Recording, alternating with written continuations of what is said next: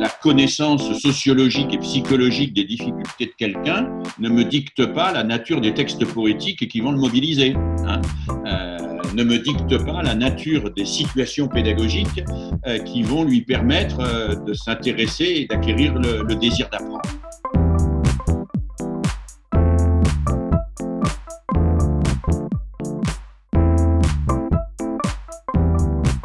Bonjour à tous. Aujourd'hui, dans S'élever ensemble, je reçois Philippe Mérieux, qui, à travers un riche parcours dans le monde de l'éducation, a toujours œuvré pour une éducation nouvelle, populaire et émancipatrice.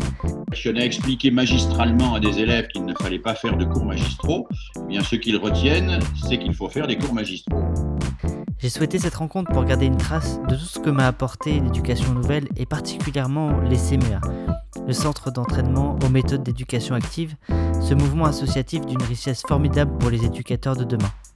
Maintenant président de cette association, Philippe Mérieux nous livre son point de vue sur comment continuer aujourd'hui à porter une éducation nouvelle et populaire. Bonjour Philippe. Bonjour. Alors, je suis très heureux euh, de m'entretenir avec toi aujourd'hui. Euh, parce que je considère que tu es une des personnes qui m'a aidé à me construire aujourd'hui et qui m'a donné le goût d'aller vers, euh, vers les métiers de l'éducation.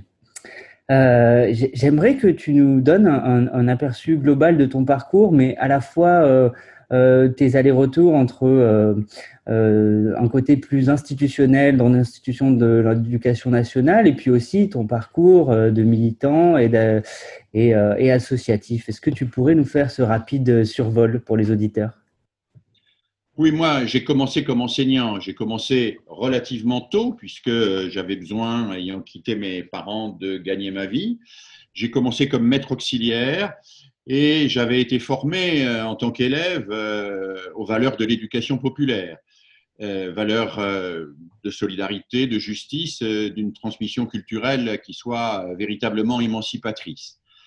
Mes premiers rapports avec l'enseignement ont été donc marqués par une forme de de déception de voir que l'école n'était pas tellement porteuse de ces valeurs et que des choses toutes bêtes, toutes simples que j'avais acquises, comme euh, la manière de donner la parole à tout le monde dans une réunion, comme euh, l'implication de chacun dans un travail collectif, tout ça avait l'air euh, à mille lieues des préoccupations de mes collègues avec lesquels je, travaillais. Et donc, je me suis construit dans une forme, on va le dire, de révolte un peu contre une forme scolaire, contre des habitudes scolaires qui me paraissaient contraires à ce que j'avais vécu et appris euh, en militant dans l'éducation populaire. Alors, euh, j'ai été donc euh, enseignant dans le second degré, j'ai eu une période un peu compliquée parce que c'était dans les années qui ont suivi 68 et euh, j'étais dans le groupe de refus de l'inspection. Donc, euh, nous avions un protocole un peu particulier puisque nous n'acceptions l'inspection que si l'inspecteur ou l'inspectrice acceptait de prendre la classe après nous et que nous fassions un rapport pour échanger nos rapports. Euh, évidemment, cette formule n'a pas été très saluée par l'institution et j'ai dû quitter ma euh, fonction de maître auxiliaire, j'ai à ce moment-là préparé le concours euh, d'instituteur. Ce n'était pas un concours à l'époque, c'était un CAP, un CAP d'instituteur. Et grâce à ce CAP d'instituteur, j'ai pu enseigner dans le premier degré, dans une classe unique à Bonnel, un petit village des Yvelines, plutôt favorisé sur le plan euh, social, mais dans lequel j'ai trouvé quand même une très grande diversité d'élèves et euh, dans ma classe, la possibilité de mettre en œuvre une véritable pédagogie de l'entraide. Euh, j'ai à cette occasion-là rencontré, trouvé euh, des aides du côté du mouvement freiné, du côté aussi de la pédagogie institutionnelle. Voilà. Ensuite, on m'a proposé de prendre la responsabilité à Lyon d'un collège expérimental qui, qui se montait euh, c'était un collège qui perdait tous ses élèves dans un quartier à l'époque très populaire à Lyon, qui est devenu aujourd'hui un quartier plutôt bourgeois, mais qui était très populaire. Et euh, un certain nombre d'enseignants voulaient faire de ce collège un collège un peu expérimental, un peu nouveau. Donc nous avons euh, travaillé avec ces collègues et imaginé un collège sur la base de ce que, à l'époque, nous appelions la pédagogie différenciée. C'est un terme qui avait été lancé par Louis de Grand dès les années 1970-1980. Donc, euh, euh, je suis arrivé comme euh, responsable pédagogique de ce collège. c'est un collège dans lequel j'ai beaucoup appris. Hein, pour vous donner une idée très sommaire de la manière dont ça se passait, chaque semaine, les élèves avaient un objectif dans chacune des trois matières principales, le français, les mathématiques et la première langue vivante. Et ils choisissaient pour atteindre cet objectif à la fois leur professeur, leur nombre d'heures et la méthode pédagogique avec laquelle ils allaient travailler.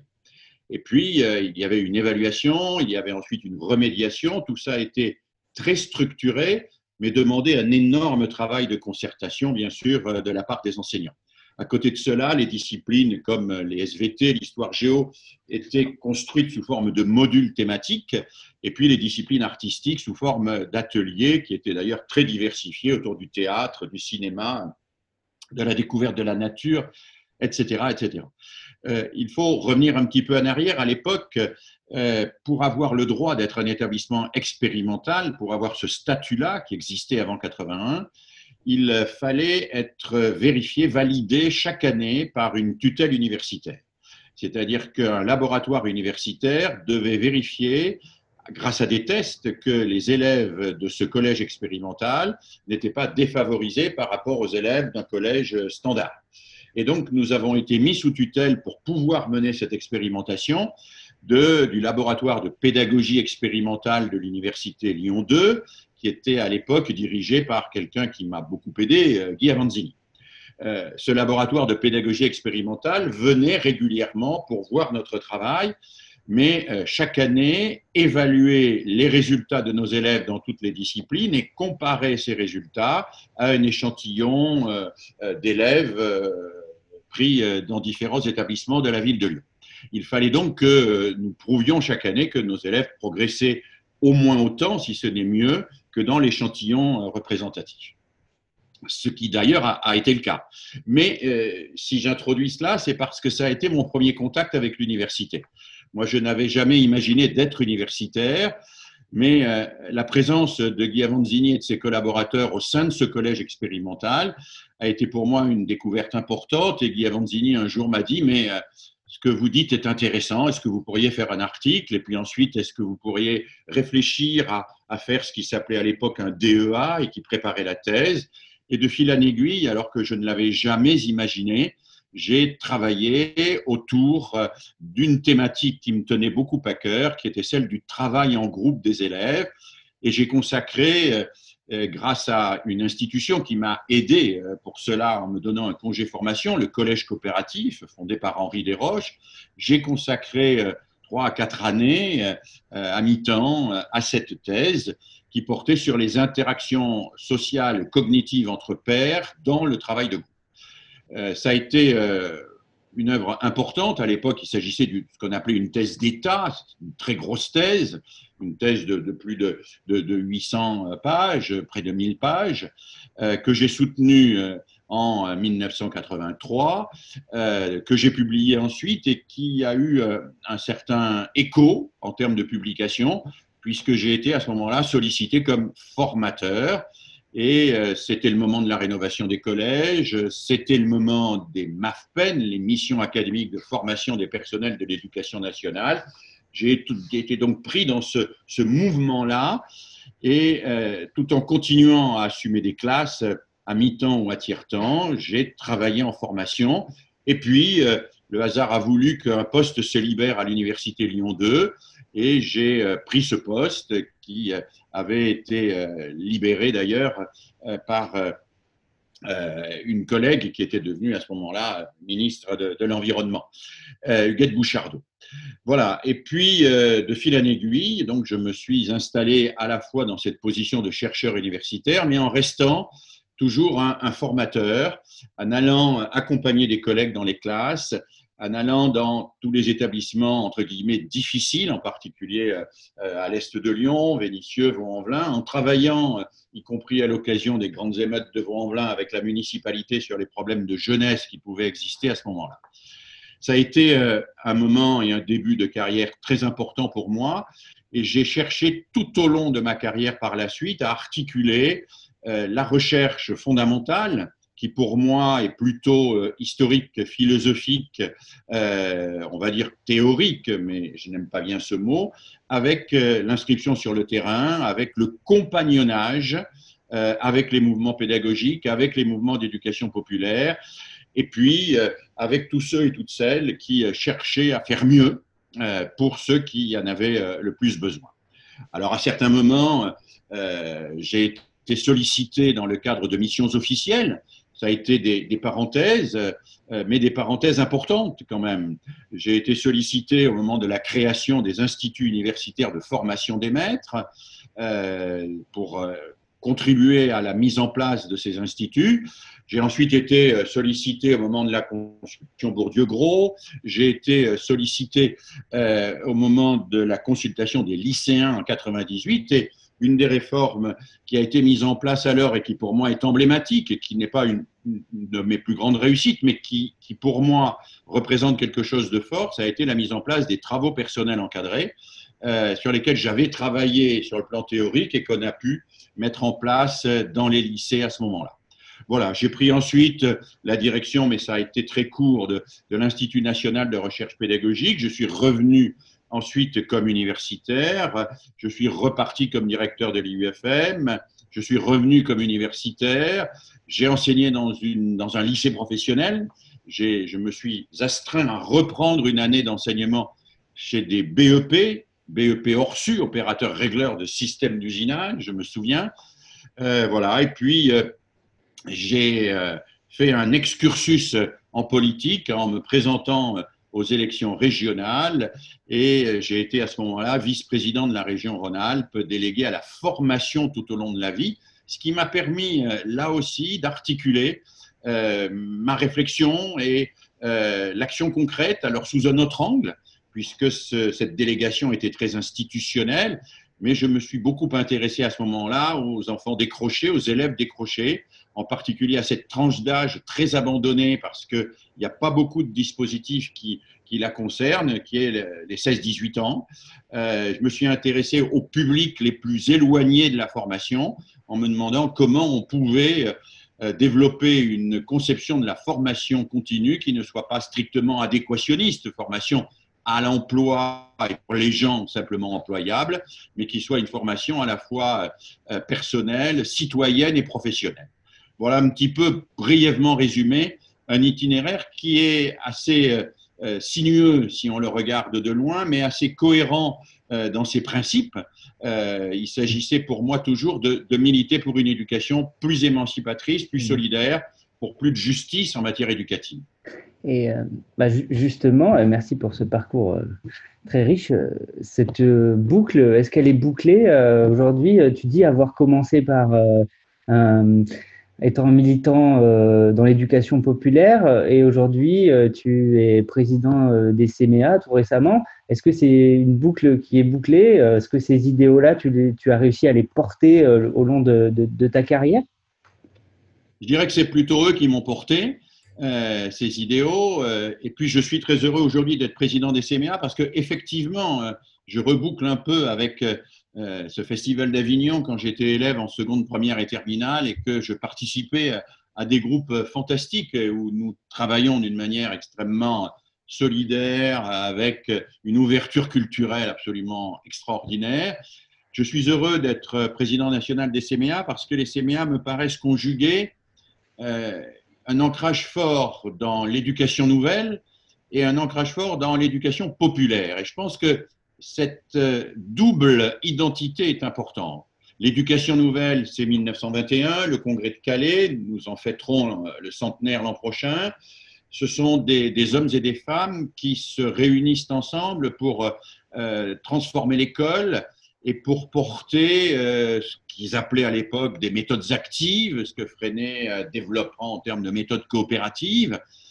Mais ce sont des, hommes et des femmes qui sont quand même très diversifiés sur le plan des horizons politiques, au point que cette éducation nouvelle, si l'on accepte un ou deux cas, et Freinet fait partie de ces exceptions, va surtout se développer dans euh, des enclaves privées, euh, comme les écoles Montessori, euh, les écoles Steiner et d'autres écoles de ce type, avec quand même une relative indifférence euh, au développement d'une véritable culture populaire et d'une école publique. Et si je suis attaché à l'éducation nouvelle en tant qu'elle est porteuse de méthodes pédagogiques originales dont nous pouvons toujours nous inspirer aujourd'hui, je suis aussi profondément attaché à l'éducation populaire en tant qu'elle s'articule sur euh, ce mouvement extraordinaire porté par Jean Zé euh, et tous les mouvements d'éducation populaire nés dans la mouvance de 1936, euh, qui ne cherchent pas simplement à, créer des espèces de petits isolats où se retrouveraient entre eux des personnes qui ont la chance de bénéficier de méthodes actives, mais cette éducation populaire porte un espoir d'une école commune euh, émancipatrice et qui travaille et, milite pour euh, une société plus juste. Voilà. Donc il y a cette, double, euh, ce double parrainage au sein des CMA, éducation nouvelle, éducation populaire. Et ce double parrainage me paraît important parce que l'éducation nouvelle nous féconde en termes méthodologiques, mais en termes épistémologiques aussi, on en parlera peut-être. Et l'éducation populaire nous apporte une dimension politique plus large une dimension, un horizon plus large qui nous empêche d'enfermer l'éducation nouvelle dans des petits endroits où, comme le disait euh, Fernand Houry avec beaucoup euh, de, euh, avec un humour féroce, on se contente d'apporter des méthodes actives à des petits Émile c'est-à-dire à, des petits enfants un peu privilégiés. Voilà. Tout, ce que tu dis, ça, me parle beaucoup parce que moi, j'ai commencé aussi comme euh, militant au CMA Aquitaine et, j'ai découvert des, gens fabuleux qui portaient des valeurs. J'ai euh, un peu l'impression que c'est un rite et un passage euh, pour, comme tu dis, construire, enfin avoir ces idéaux de construction d'une société et d'une école émancipatrice. Euh, on est, on est militant au, cœur d'institutions, euh, à la fois euh, d'éducation nationale. c'est difficile de tenir cette place-là. comment on fait pour ne pas être prosélyte? On a des idéaux. comment tu as fait, toi, tout au long de ta carrière, pour, pour diffuser ces idées sans convertir les gens? Oui, c'est une problématique qui a été présente pour moi très tôt. Dès que j'ai mis un petit peu le doigt dans l'institution universitaire, j'ai été confronté à cette question, peut-on être à la fois militant et chercheur? C'est-à-dire, peut-on être à la fois quelqu'un d'engagé et qui effectivement cherche à convaincre? Alors, convaincre sans contraindre, convaincre sans, euh, sans violence, évidemment, euh, mais qui cherche à convaincre et en même temps quelqu'un qui a du recul, qui euh, euh, analyse les faits avec une objectivité maximale, euh, qui ne propose pas de prescription, mais qui propose une vision qui permet aux gens de comprendre ce qui se passe. Beaucoup d'universitaires. beaucoup d'universitaires sont extrêmement méfiants à l'égard des militants et considèrent que les militants ne peuvent pas être à la fois engagés autour de valeurs et chercheurs avec l'objectivité nécessaire. Pour moi, c'est un débat qui est complètement faux. Euh, d'abord parce que les, mêmes universitaires qui se considèrent comme chercheurs et non pas comme militants sont eux-mêmes militants d'une certaine vision de la recherche. Euh, ils développent aussi un certain type de rapport avec les praticiens qui est en général un rapport de surplomb, euh, qui est lui-même l'expression d'une certaine organisation de la société, d'une certaine vision des rapports entre les praticiens et les chercheurs.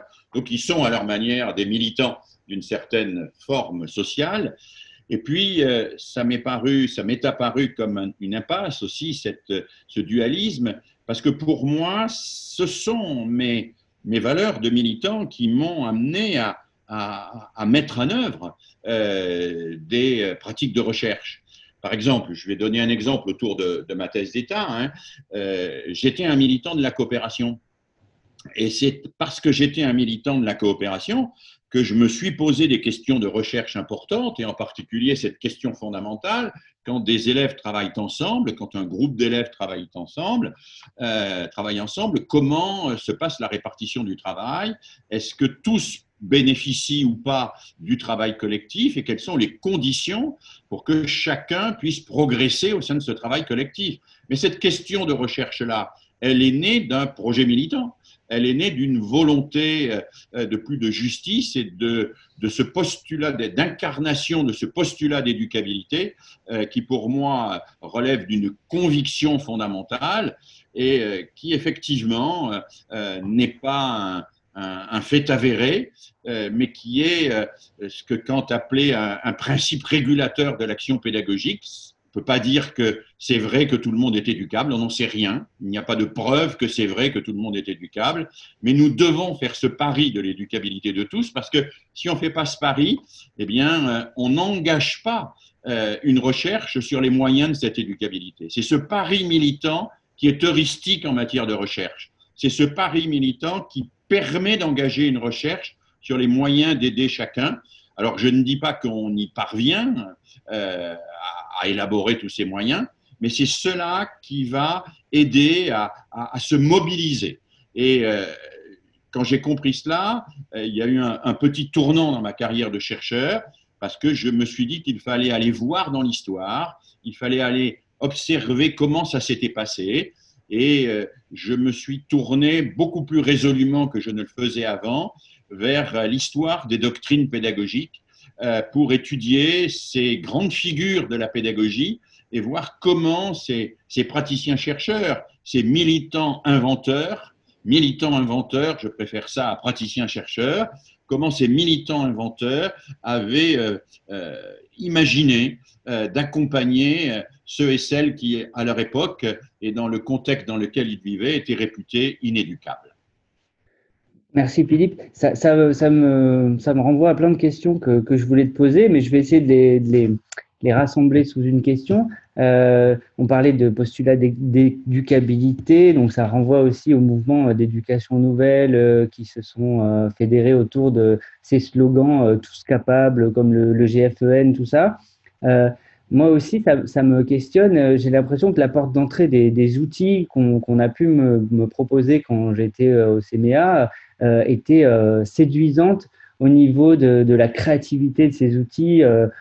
Comment bah, décrypter un, texte sur une personne qui agit avec ses mains, comment écrire à travers un atelier d'écriture de façon libre, comment écrire, chanter ensemble, euh, faire du théâtre euh, d'improvisation, de théâtre euh, forum, les réseaux d'échange de savoir? tous ces outils-là, ils sont séduisants et ils sont puissants, j'ai envie de dire, et séduisants.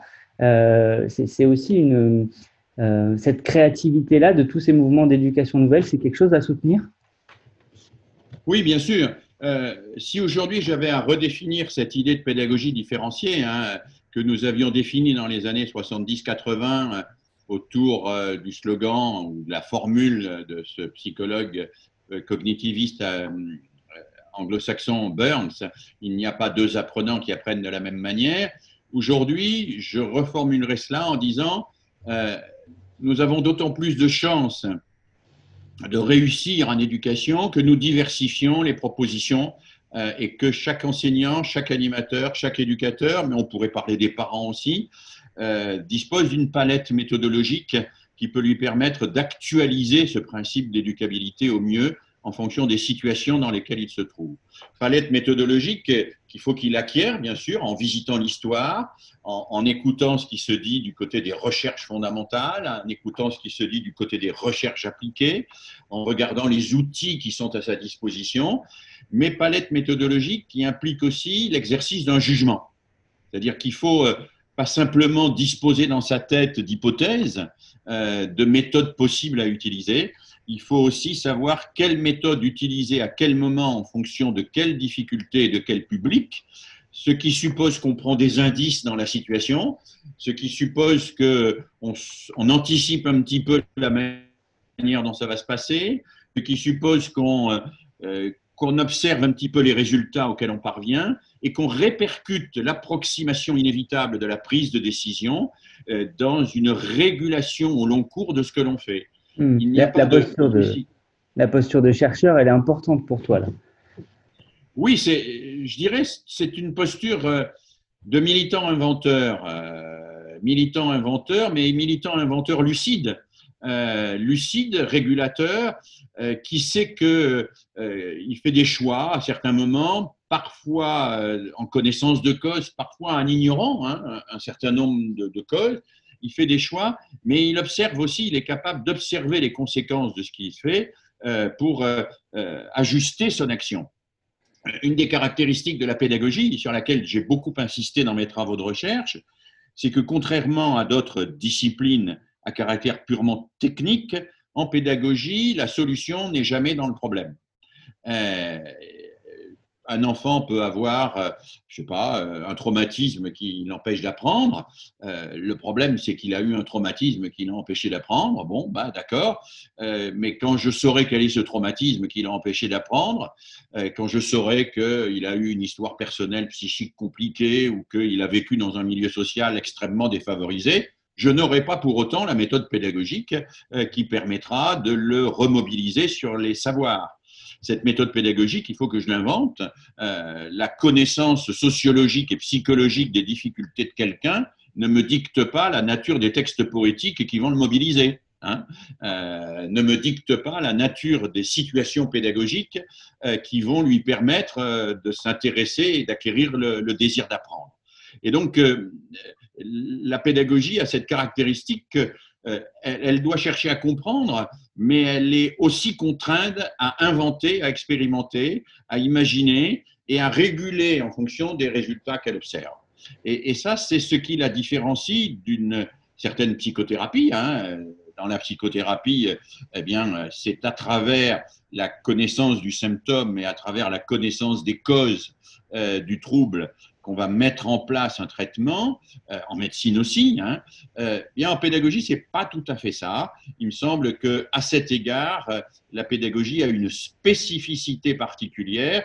Et d'ailleurs, quand on regarde, et Guy Avanzini l'avait bien montré dans un ouvrage important sur l'innovation pédagogique, quand on regarde les rapports entre psychologie et pédagogie, le, bon sens voudrait que c'est les progrès en psychologie qui aient fait progresser la pédagogie et on s'aperçoit que c'est l'inverse. C'est les progrès en pédagogie, c'est chaque fois que quelqu'un euh, imagine quelque chose pour faire apprendre à un élève en, grande difficulté euh, sociale, personnelle, etc., que ça ouvre des champs à l'investigation psychologique.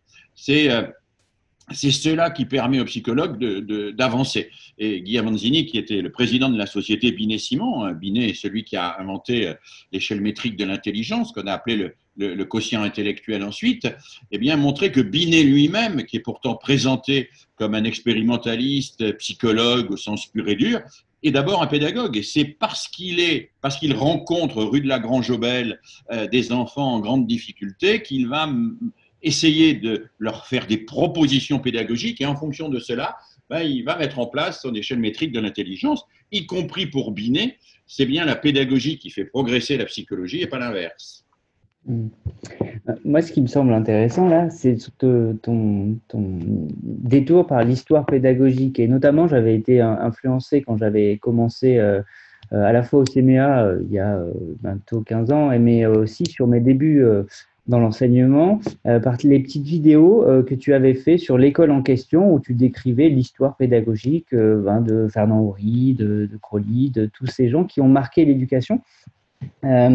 Et du coup, je, m'étais arrêté sur euh, la question euh, que soulevait euh, François Houry, c'est y a-t-il une loi possible dans la classe ce, petit court métrage de 20 minutes m'avait profondément marqué sur les possibilités de, faire évoluer le, métier et de faire évoluer la, la relation avec avec les, autres. Je pense que c'est toujours des, questions d'actualité. Hein. Un, enseignant qui, débuterait aujourd'hui, qui se retrouverait euh, confronté à, des difficultés euh, avec des élèves qui le mettent à l'épreuve, là, la, vision du, groupe de, Fernand Houry, euh, c'est un appui pour, pour commencer à faire classe, mais c'est aussi difficile. Oui, je, trouve qu'on sous-estime d'ailleurs beaucoup dans l'éducation nationale euh, les apports de la pédagogie institutionnelle, euh, et en particulier au regard des difficultés qui sont vécues aujourd'hui dans ce qu'on appelle les zones sensibles. Euh, comment ça s'est passé la rupture entre Célestin Freinet et, Fernand Houry? Hein, Freinet avait monté une pédagogie qui fonctionnait relativement bien avec les élèves de Saint-Paul-de-Vence, de Vence, avec son, école qu'il avait créée, etc. Fernand Houry se retrouve, lui, euh, un style de classe de perf. Et dans ce fameux congrès où il y a la rupture entre les deux, euh, qu'est-ce que dit Fernand Houry à, à Freinet?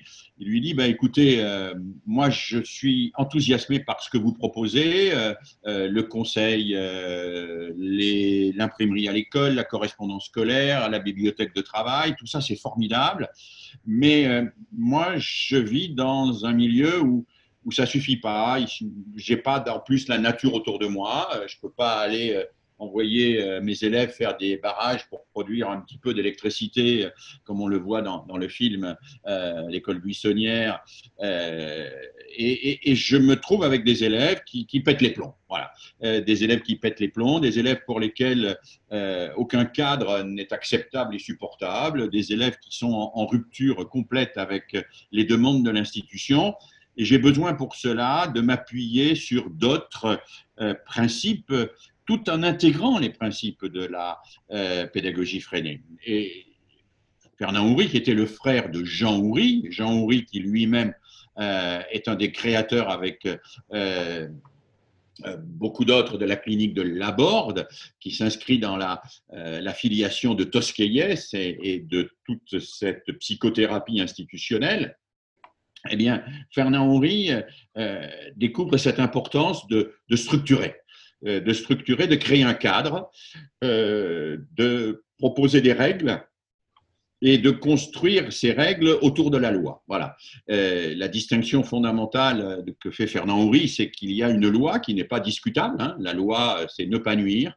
L'interdit du passage à l'acte et de la violence. Je ne discute pas de la loi puisque c'est la loi qui permet de discuter de tout le reste. Hein. La loi avec un grand L, Hein.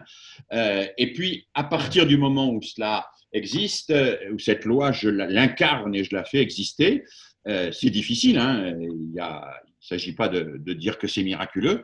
Je vais construire euh, un cadre euh, avec les élèves autour des activités euh, que je vais leur proposer et je vais faire en sorte que chacun ait une place. Je vais faire en sorte que, comme le proposait déjà Makarenko, eh bien, les responsabilités tournent, que ce ne soit pas toujours le même qui préside le conseil. Hein. Makarenko avait mis en place un système qu'il appelait le président d'un jour. Hein, euh, Makarenko, qu'on peut considérer comme ayant préfiguré la pédagogie institutionnelle. Le président d'un jour est un système dans lequel euh, Makarenko souhaitait que chacun effectue à son tour toutes les tâches, que ce soit les tâches matériel, faire la cuisine, aller chercher du bois, ou les tâches dites euh, de responsabilité, présider le conseil, euh, ou les tâches intellectuelles, lire un texte, etc. Et il proposait cette rotation des tâches. Cette rotation des tâches va être reprise par, par Fernand Houry et à travers ce qu'il appelle l'institution, instituer, il propose, je crois, quelque chose qui peut aider, pas de manière miraculeuse, mais sur la durée, euh, qui peut aider les enseignants à affronter des situations complexes, des situations difficiles, y compris des situations de, refus scolaire comme celles qu'un euh, certain nombre de nos collègues euh, affrontent aujourd'hui. Mm, tout à fait. Et mon plus grand regret quand, j'ai commencé, c'est de ne pas avoir cette banque d'outils là à disposition et tester dans les classes pour, pour affronter mon, premier jour de classe quand je suis arrivé au Franc-Moisin à Saint-Denis j'ai mis 3-4 ans à me les approprier. Et euh, est-ce que euh, et c'était dur, c'était difficile. Donc du coup, est-ce que euh, on manque de, formation initiale sur ces outils-là? Est-ce que c'est parce que comme tu dis, dans les zones difficiles, ce sont des outils qui vont nous permettre de, gérer le groupe, de, lever des, des, questions, de réguler? Oui, sans doute. Hein. Jacques Pain et d'autres ont beaucoup milité pour introduire dans la formation euh, la pédagogie institutionnelle et, et, la rigueur de la pédagogie institutionnelle. Euh, formation initiale, c'est essentiel, mais il ne faut pas simplement l'introduire en théorie, il, faut l'introduire en pratique. Hein.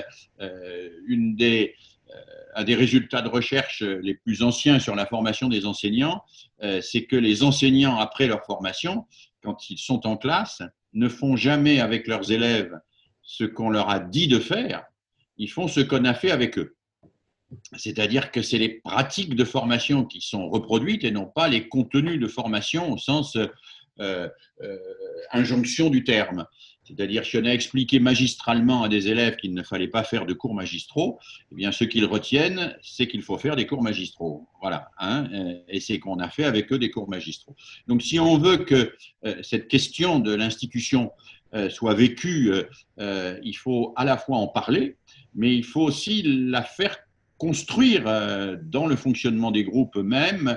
Il faut que l'entraide entre euh, les futurs maîtres euh, du premier et du second degré permette de leur faire découvrir l'hétérogénéité et à partir de là, de leur faire découvrir comment c'est possible de la gérer et ainsi de suite. Hein. Il faut que tout ça soit mis en œuvre dans la formation initiale.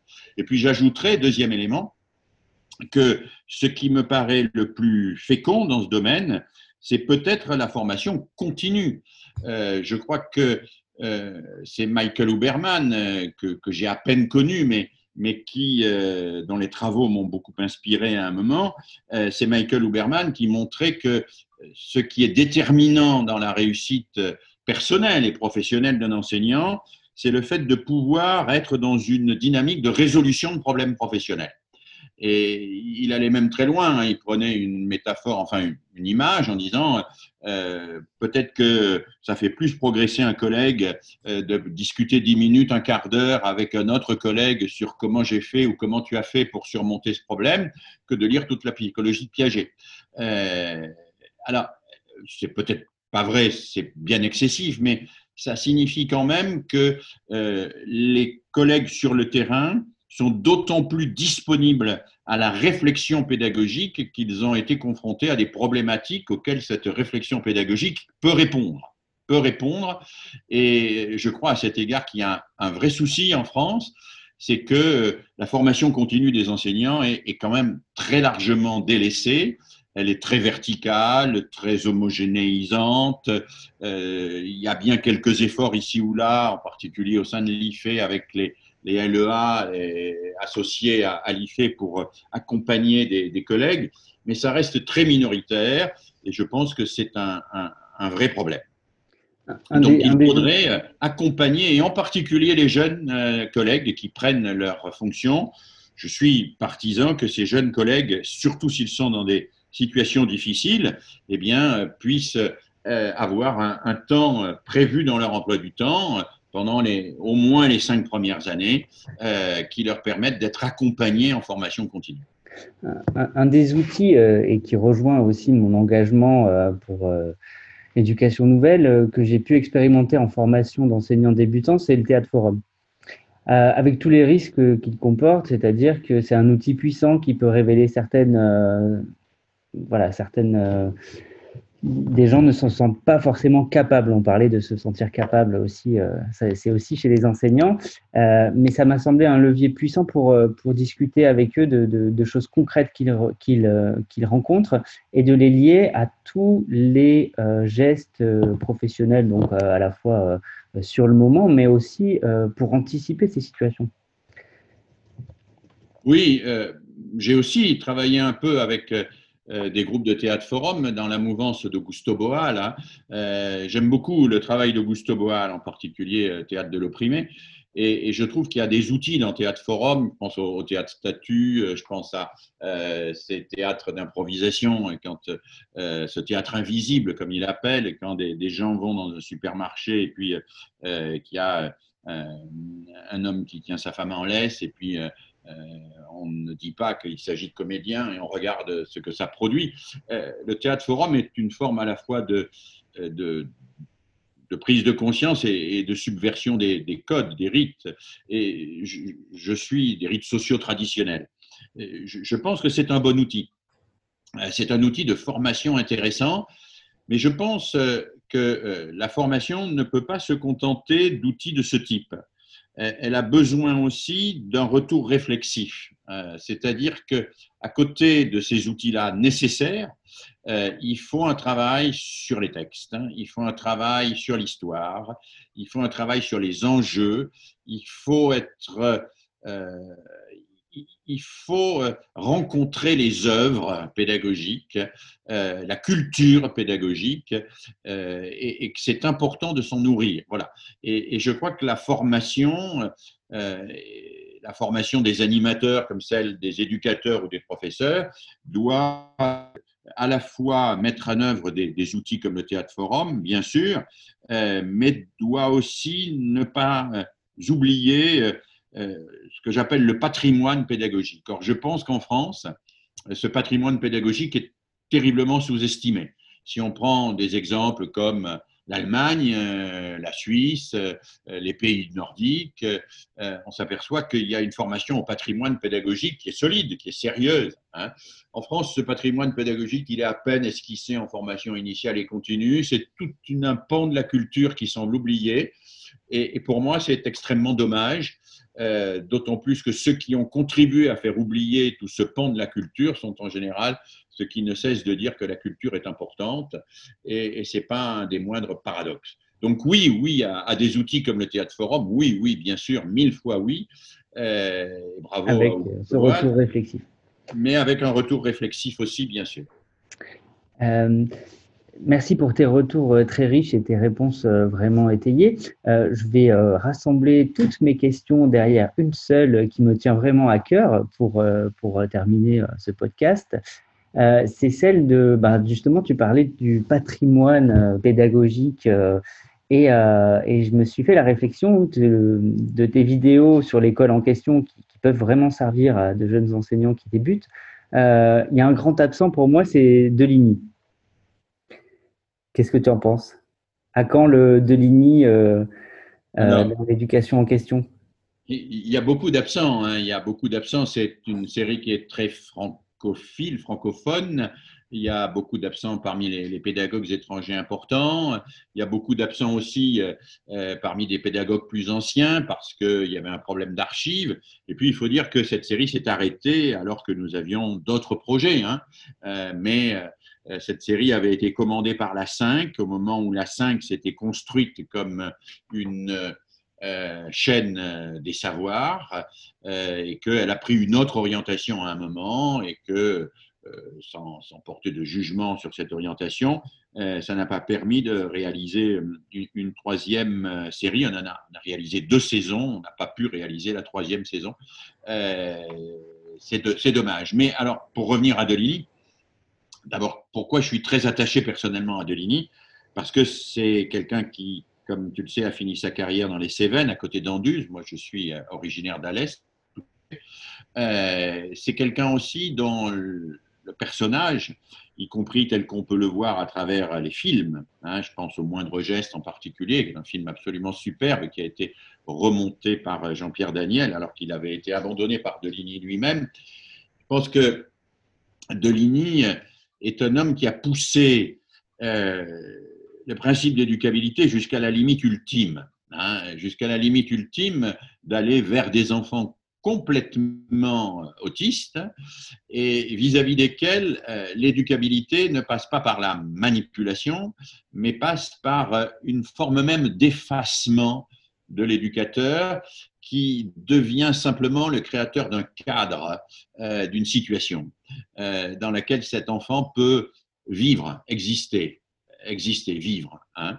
Et, il a poussé la pédagogie jusque euh, vers ce que une des commentatrices de Deligny les plus intéressantes appelle une ascétique pédagogique, la 16 la 16 qui va jusque quasiment au, silence. Hein.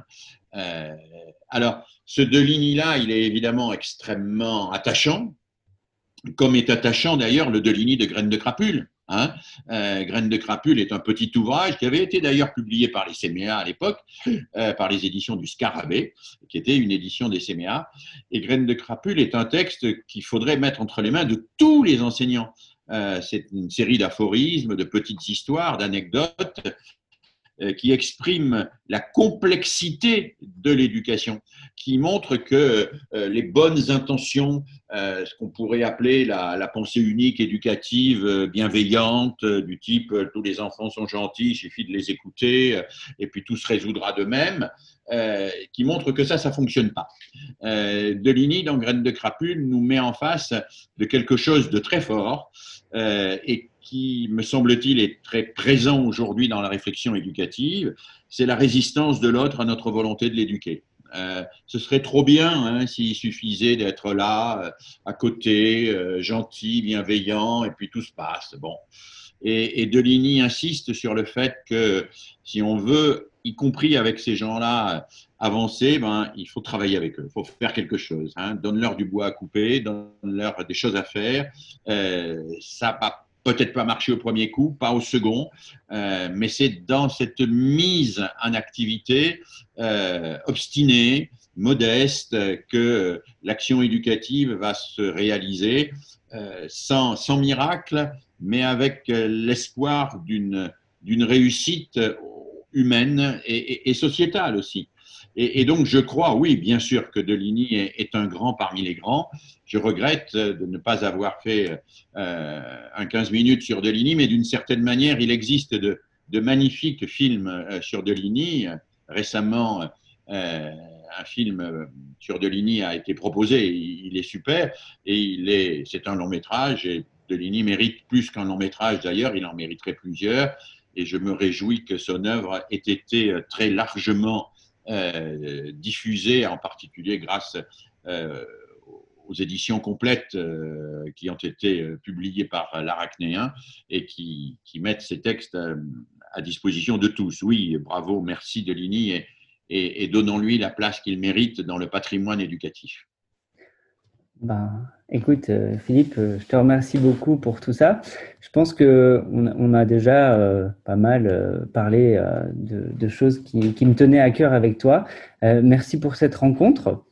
merci pour le partage donc de ces idées. Moi, j'en retiendrai cette conviction que qu'il faut partager nos références historiques, culturelles sur la pédagogie pour, pour, pour que chacun fasse sa place dans ce, dans ce monde-là. Merci. À bientôt. À bientôt.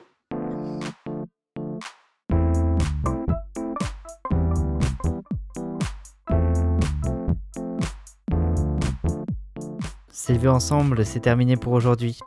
Rencontrer Philippe m'a donné envie de renouer avec les CMA et de m'y investir encore plus profondément.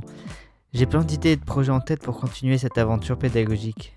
En dernier lieu, je voudrais remercier les magnifiques personnes que j'ai pu rencontrer au CME Aquitaine, ces gens qui vous donnent envie de vous soucier de l'enfant, des vacances, de la culture, de l'école. Merci encore à Fabienne, Pierre, Vincent, Fabien, Jacques, Marc, Yvon, Jean-Noël, Julie, Adam, Anne-Laure, Gilles, mais aussi Manu, Dago, Seb, Richard. J'en oublie plein, mais elles sont toujours là dans mon cœur. Merci à vous et à très vite.